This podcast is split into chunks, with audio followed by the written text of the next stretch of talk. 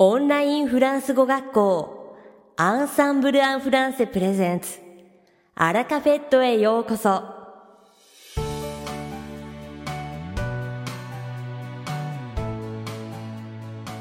オンラインフランス語学校アンサンブル・アン・フランセプレゼンツアラカフェットへようこそ。この番組はフランス語学習をメインテーマにネイティブに通じる実践的なフランス語表現や日本人学習者が間違いやすい文法のポイントなどをアンサンブル講師が週替わりでお伝えします。本日の担当はルディ先生です。ルディ先生はフランス語と日本語で話してくださいます。ルディ先生が話すフランス語原文はアンサンブルのホームページでもご紹介していますので、原文を確認したい方は、ホームページをご覧ください。では、早速お聞きください。Bonjour à tous, c'est Rudy. 皆さん、こんにちは。ルディです。いかがお過ごしでしょうか Plus que quelques jours avant le printemps. もうすぐ春ですね。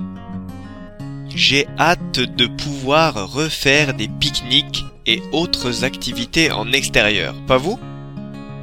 私はピクニックや外での活動を楽しみにしています。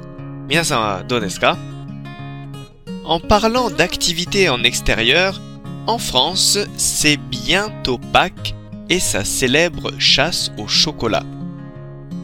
Même si Pâques est une fête chrétienne, j'ai entendu dire qu'elle commençait à gagner de la popularité au Japon également. Qu'en pensez-vous? Y a-t-il des chasses au chocolat au Japon aussi? 外での活動といえば、フランスではもうすぐイースターやチョコレート探しをしますね。イースターはキリスト教のお祝いですが、最近では日本でもイースターをお祝いすると聞いたのですが、どうでしょう日本でもチョコレート探しをしますか En plus de Pâques, le printemps, c'est surtout la saison des fleurs. En France, l'arrivée du printemps symbolise, par exemple, l'arrivée des jonquilles, des marguerites ou encore des tulipes. イースターの他に、春は特に花の季節ですね。フランスでは水仙、マーガレットやチューリップなどが春の訪れを象徴しています。 Lorsque les jonquilles fleurissent, beaucoup de personnes partent en cueillir dans les champs et les forêts, puis les vendent sur le bord de la route ou devant les supermarchés, ou alors les ramènent chez eux. Y a-t-il une tradition similaire au Japon?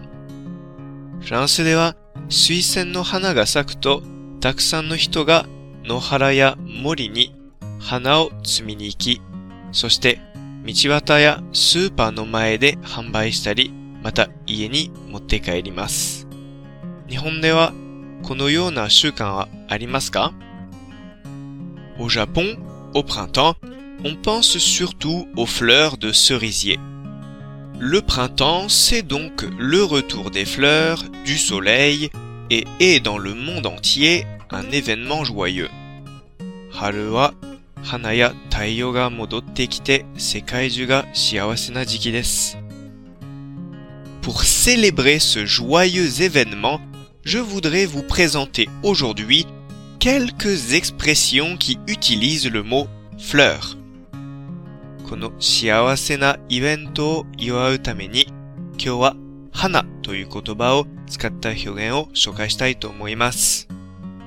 さて、本日のアラカフェットは2部構成でお届けします。第1部は私、ルーディがお届けするフランス語レッスンです。会話ですぐ使える短く簡単で覚えやすいフランス語の表現をご紹介します。そして第2部は先週に引き続き2月8日東京で開催されたアンサンブル開校11年記念パーティーの報告です。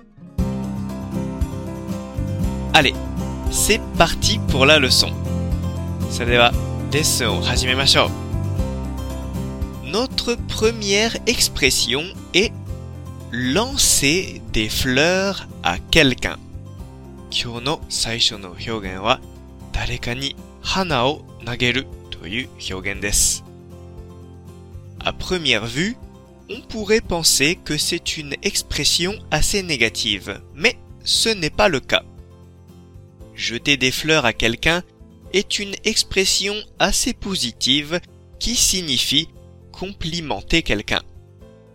この表現を初めて耳にすると、この表現がネガティブな意味を持っていると思われますが、実はそうではないです。誰かに花を投げるという表現は、ポジティブな意味を持ち、誰かを褒めることを表現しています。C'est une expression imagée, donc pour la comprendre, il faut imaginer quelqu'un lancer des fleurs. Par exemple, avant, nous jetions des fleurs sur les guerriers qui revenaient victorieux des batailles, ou encore, aujourd'hui, nous jetons des fleurs aux artistes ou aux sportifs après leur victoire. これは比喩表現だから理解するために 誰かが花を投げるところをしっかりと想像しないといけないです。例えば昔は英雄や戦士などが戦いで勝利した後にお城に帰還した時、祝いとして国民から花を投げられることがありました。そして最近でもアーティストや優勝したスポーツ選手にお花を投げる習慣がまだ残っています。Aujourd'hui, en France, cette action a été mise en langage et est utilisée pour dire complimenter. 誰かに花を投げるという表現は、この行動を言葉にしたもので褒めるという意味を持っています。Voici comment l'utiliser. 次のように使います。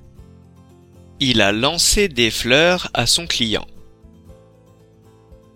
Il a lancé des fleurs à son client. Il a lancé des fleurs à son client. 彼はお客さんに花を投げた。彼はお客さんを褒めましたという意味になります。On utilise aussi cette expression pour dire que quelqu'un complimente un peu trop afin d'obtenir quelque chose en retour. この表現は自分の利益を考えて人を褒めることも表現しています。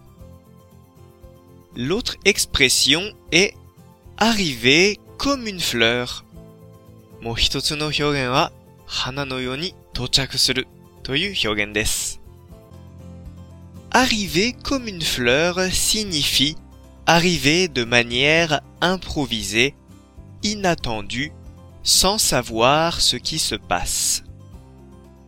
Par exemple, si deux personnes sont en train de se disputer et que vous arrivez au milieu de la dispute sans connaître et sans vous soucier de la situation et que vous parlez à ces personnes, on peut dire que vous êtes arrivé comme une fleur.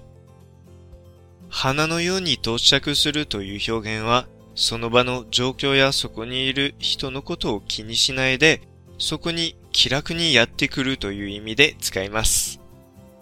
例えば、誰かが喧嘩している部屋にあなたが気楽に入っていて、喧嘩していることを気にしないで、その人たちに話しかけたら、あなたは花のようについたと言えます。Utilisez-la comme dans l'exemple suivant. Pierre est arrivé comme une fleur au travail alors qu'il était en retard de 20 minutes.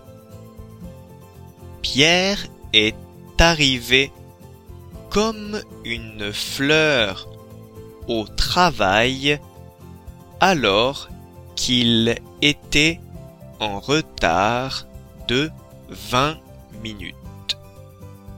Pierre est arrivé comme une fleur au travail alors qu'il était en retard de 20 minutes. Pierre は20分も遅刻していたのに仕事場に花のように着いた。 ピエールは20分も遅刻していたのに仕事場に気楽に着いたという意味になります。N'hésitez pas à l'utiliser quand l'occasion se présente. そのような状況があればぜひ使ってみてください。いかがでしたか？今回のように知っておくと役に立つフランス語の一言はアンサンブルで配信しているメールマガジン無料メールレッスンでたくさん紹介されています。ご興味がある方はぜひアンサンブランフランセのホームページから無料メールレッスンにご登録くださいね。それではまた、ありがとう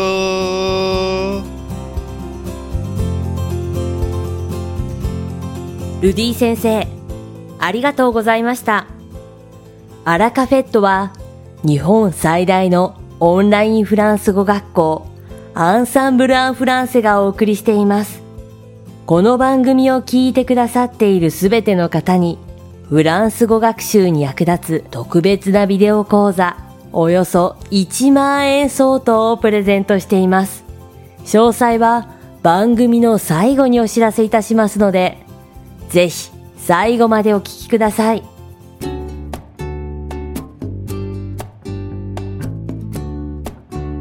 続きまして番組の第2部は、アンサンブルスタッフのよしこがお届けします。アンサンブル・アン・フランセは、多くの皆様に支えられ、開校から今年で11年目を迎えることができました。開校11年目を記念して2月8日に東京の六本木で、翌日9日には大阪の梅田でそれぞれ開校記念パーティーを開催いたしました。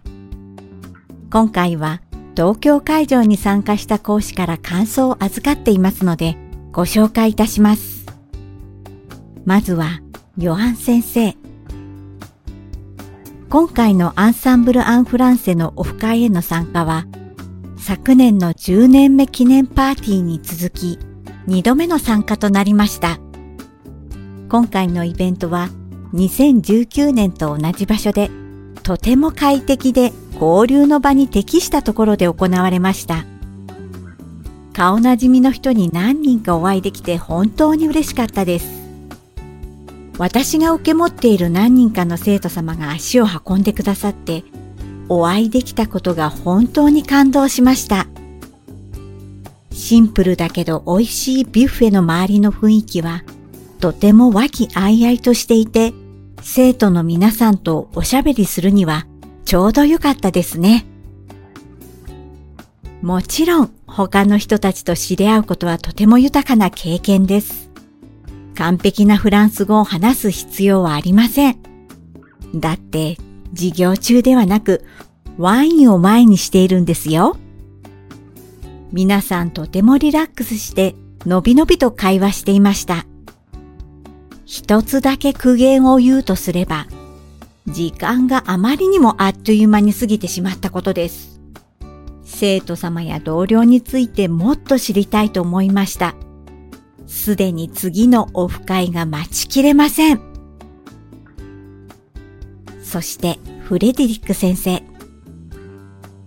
オフ会に参加できたことがとても幸せでした。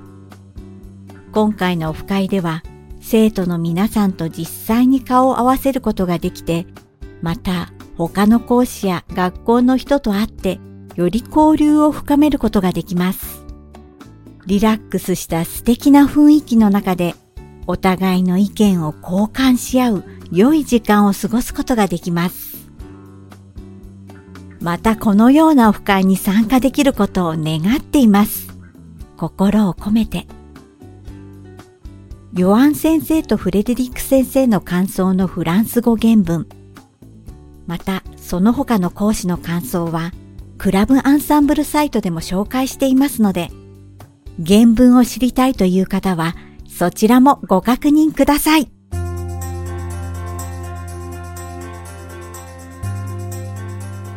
さて、本日のアラカフェットはいかがでしたでしょうか？この番組は毎週金曜日をめどにお届けしています確実にお届けするための方法として iTunes やポッドキャストのアプリの購読ボタンを押せば自動的に配信されますので、ぜひ購読するのボタンを押してください。また、番組では皆様からのご感想やフランス語学習に関するご質問をお待ちしております。アンサンブル・アン・フランスで検索していただき、お問い合わせからお送りください。番組内でご紹介させていただきます。そして、この放送を聞いてくださったあなたに素敵なプレゼントがあります。アンサンブル・アン・フランセお問い合わせ宛に、お名前、アラカフェットを聞きましたと明記して送ってください。フランス語学習に役立つ特別なビデオ講座をプレゼントします。たくさんのご応募をお待ちしております。